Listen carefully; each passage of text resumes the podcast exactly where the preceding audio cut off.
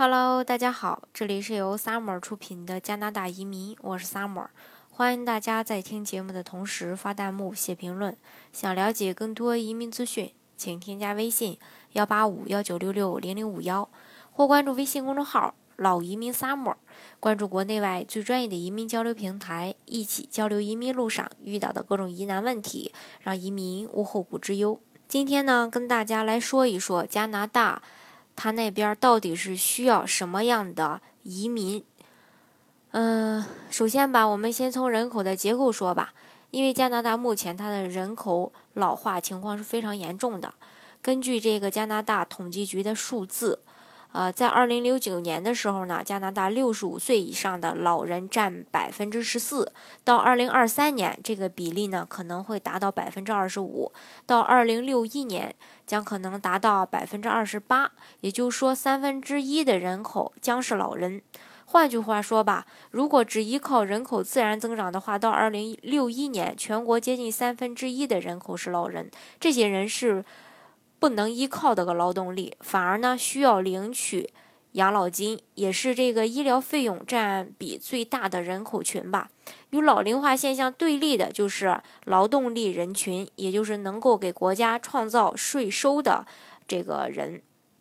会相对的萎缩。从这个人口结构的老龄化可以看出啊，其实加拿大政策最偏向的就是年轻人。技术移民打分的这个项目当中呢，年龄得分最高的是二十岁到二十九岁，超过二十九岁呢，分数就开始递减，到三十五岁以上，年龄呢就不占优势了。商业类移民虽然说相对应的它的政策呃比较宽松一些，但是呢，希望招收这个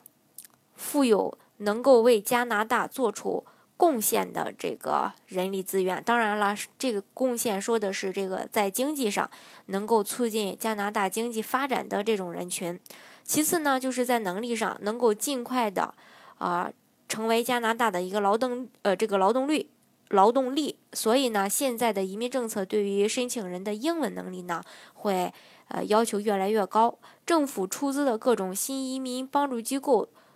都是力推帮助新移民尽快就业的。近些年来，还有一个重要的变化，就是高资产类的移民项目，呃，不再像以前一样那么的火热了。单纯的投资移民只剩下这个魁省，其他各省的话都是，呃，青睐于积极创业的这个呃企业家，比如说萨省的企业家移民。这个主要是因为加拿大移民政策希望吸引那些在意愿上愿意工作或者说愿意创业的人，而不是说因为资产雄厚来加拿大就可以养老的人群。从长久的角度来说呢，加拿大需要移民。呃，需要的这个移民呢，来到加拿大以后呢，在这里住下安家，又能工作，也能创业。不论是从生活上，还是从这种意识形态和文化方面，加拿大都是迫切希望移民能够积极的成为加拿大人口的一部分，能够积极的融入到真正的融入到呃这个加拿大这个大家庭当中，而不像一些小国家一样只拿护照。不真的成为他的居民，这一个层呢，在移民筛选政策里不明显，但是在移民保留身份和移民转公民的时候就显得特别的凸显。移民保留身份的话，移民后五年内如果不入籍的话，在五年满时需要是呃这个申请枫叶卡的延期，也就是一种变相的再申请继续保留移民身份。这一层申请是对于申请人的居住情况，呃是。这个审查的呢是很很严格的啊，要求五年内必须住满两年或者符合极少数的特例，否则呢将会失去移民身份。移民居民转公民，现行的新公民法要求移民必须实际居住满三年，有一定的英语能力，有居住证明，比如说纳税证明啊等等一系列的条件吧，才能申请入籍。这个不得不说的是啊，上一届政府曾经将公民。法呀，修改的非常的严苛，不单提高了居住年限，又提高了英文的考核标准，还特意要求公民入籍时必须表达居住意愿。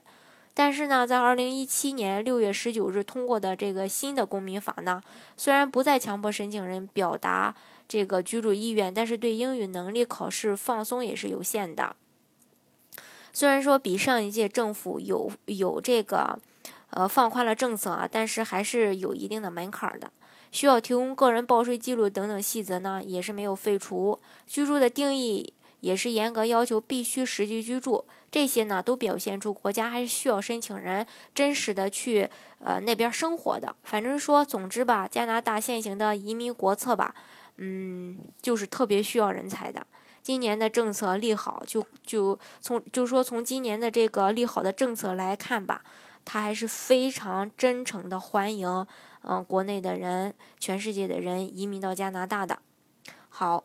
呃，大家如果想具体了解加拿大的移民政策，或者说移民项目，或者说其他的一些呃加拿大的情况的话呢，欢迎大家添加我的微信幺八五幺九六六零零五幺，或是关注微信公众号老移民 summer。关注国内外最专业的移民交流平台，一起交流移民路上遇到的各种疑难问题，让移民无后顾之忧。